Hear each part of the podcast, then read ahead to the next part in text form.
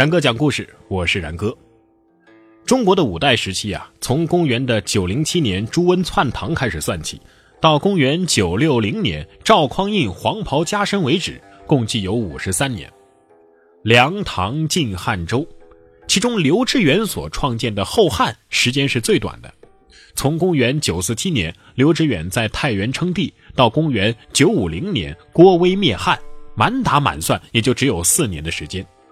但是后汉的时间虽然短，刘知远可不是一个糊涂人呐，而且是一个深谋远虑、高瞻远瞩、老谋深算的人。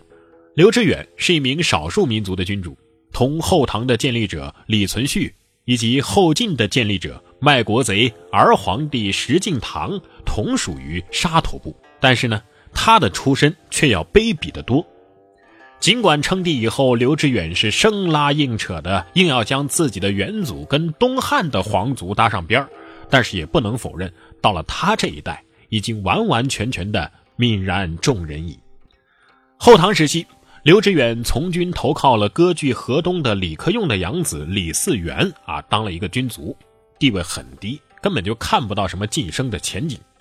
后来呢，李从珂造反，皇帝李从厚逃出了洛阳。遇到了率领大军的石敬瑭，这个石敬瑭啊，根本就想不到他的小舅子李从厚想杀他，但是刘知远想到了，暗中派人保护石敬瑭。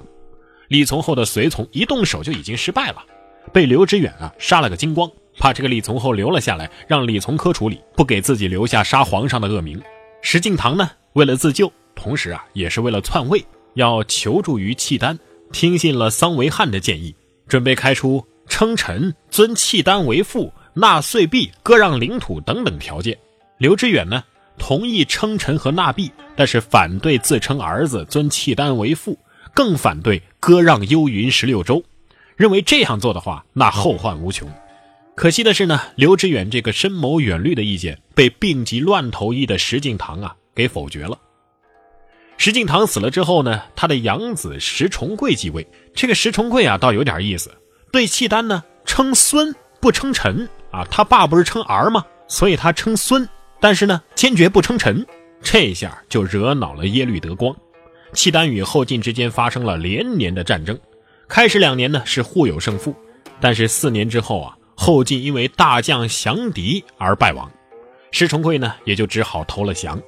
在契丹和后晋的几年征战当中，已经在太原被石重贵封王的刘知远。置身事外做壁上观，他本着一分抗敌、二分应付、七分发展的原则，既不像杜重威、张彦泽那样投敌当汉奸，也不消耗实力为石重贵卖命。这是什么意思呢？他正是在为觊觎已久的皇位等待时机。这正是刘知远老谋深算之处啊！而且这个机会终于让刘知远给等来了。耶律德光占领了汴京。正月初一，按照中原皇帝的仪仗，接受了百官的朝贺。二月初一，改契丹为大辽。但是，仅仅两个月之后，他们就被迫的退出汴京。又过了二十多天，耶律德光病死在北返的途中。这个时候，已经在太原称帝的刘知远一看，那是机不可失，时不再来，立刻率大军南下，一路收复失地，浩浩荡荡的顺利的占领了汴京。刘知远是公元九四七年初称帝的，这一般改朝换代的第一件事啊，就应该是改元啊，就是改用新朝纪元。但是刘知远的做法呢，却是沿用石敬瑭的纪元，改九四七年为天福十二年，既不改元，也不沿用石重贵的开运年号。他的这一做法呀，是颇有深意的，目的呢，就是搞统一战线，去争取那些忠于后晋的官兵群臣。六月，刘知远占领了洛阳，才改国号为汉的。第二年才改天福十三年为乾佑元年。这个时候，天福年号已经完成了他的历史使命。而且，为了同仇敌忾、振奋人心，刘知远还下诏要杀尽契丹人。这要是放到今天的话，就该是属于种族灭绝之罪了啊！刘知远深知啊，得人心者得天下，改朝换代必须要对有功之臣大加赏赐。否则的话，群臣将领就会生怨恨之心呢。但是呢，如果按照惯例去搜刮百姓获得赏赐所需的银帛，则会使饱受战乱的百姓雪上加霜，也会失去民心。所以刘知远采用的办法没关系啊，拿出自己的多年的积蓄来赏赐功臣，掏自己的腰包。这样一来呢，群臣皆大欢喜，而且得到了百姓的更加的拥护。这样的思想境界啊，那应该是相当之高了。而且这个刘知远之所以能够建立后汉政权呐，据说有一个女人也是出了大力的，那就是他的皇后李三娘。这个李三娘呢是晋阳人，也就是现在的山西太原人。她出身呢是农家之女，她和刘知远的婚姻呢可以说是充满着传奇色彩。在刘知远很小的时候呢，刘知远的性格呀很内向，平时呢也是寡言少语，而且体质较弱，又经常得病。还有啊，他这个眼睛啊是白多黑少，眼白比较多，黑眼珠很小，加上脸色又是紫黑紫黑的，所以给人一种呢比较威严的感觉。由于少时家贫呐，刘知远充军当了马奴，马奴就是负责放马的呀。他在哪儿放呢？就在晋阳放马。有一次在放马的时候呢，这个马呀踏坏了寺庙属地的庄稼，被僧人给捆绑了起来，打了一顿。这个刘知远啊，其实就是在晋阳牧马的时候邂逅李氏的，并且对李氏啊产生了爱慕之情。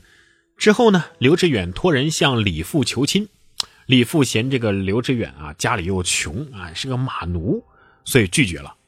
刘知远呢，只好请了几位朋友，趁着夜里啊，到李家把这个李三娘啊给抢了出来。后来，公元九三零年，李三娘为刘知远生下了一个孩子，叫刘承佑，也就是后来的尹帝。那时候呢，这个李三娘啊，大概是十八岁，而刘知远呢，已经三十八岁了。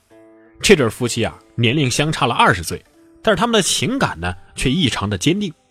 李三娘虽然说年纪比较轻吧，但是对于时局有着很清晰的把握，所以经常能够提点刘知远，可以说是刘知远的一个贤内助啊。但是呢，刘知远和李三娘的爱情故事还有这么一个版本。说，相传在南北朝时期，在八村啊有一个李家寨，李家寨住着一位李员外，生育一双儿女，儿子取名李洪信，女儿叫做李三娘。有这么一天呢，穷困潦倒靠乞讨度日的刘知远，乞讨到了八村李家寨，由于贫病交加呀，就晕倒在了李员外的家门前。好心的李员外呢，收留了他，给他安排了一些粗活干。自此。因为马棚失火，三娘半夜救火而引出了一段心酸的爱情故事。且说这刘知远被李员外收留之后啊，很快因为他比较聪明、勤劳、能干，博得了李府上下的喜欢。这年冬天的一个夜晚，人定时分，在绣楼还没有睡下的李三娘，忽然发现自家的马棚是红光闪闪的，看着像火，但是又不像火。李三娘于是唤上丫鬟去看个究竟。等到了马棚一看。哎，原来马棚并没有失火，是刘知远呐睡得正香呢。但是呢，刘知远的周围有一圈红光笼罩着他，在刘知远安详的面庞上，一条筷子大小的蛇从他的左鼻孔钻进去，又从右鼻孔钻出来。李三娘一看就知道他不是凡人，再加上刘知远平时聪明能干，李三娘顿时就生出了爱慕之情，但是呢，却又羞于明说。但这一切啊，让那个丫鬟看的是清清楚楚。于是，在丫鬟的帮助下，李三娘和刘知远在马棚里就私下的定了终身。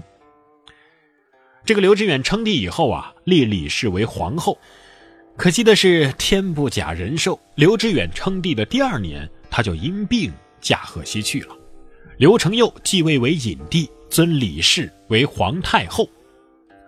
刘知远临死的时候啊，还不忘下诏处死反复无常的杜重威，由此呢，也能够看出刘知远的心机之缜密了。对这位投靠了契丹的后晋叛将杜重威，刘知远称帝之后是亲自的讨伐收服之后呢，仍然使用。但是他知道自己的儿子刘承佑是一定控制不了杜重威的，所以呢，留下了遗诏将其处死。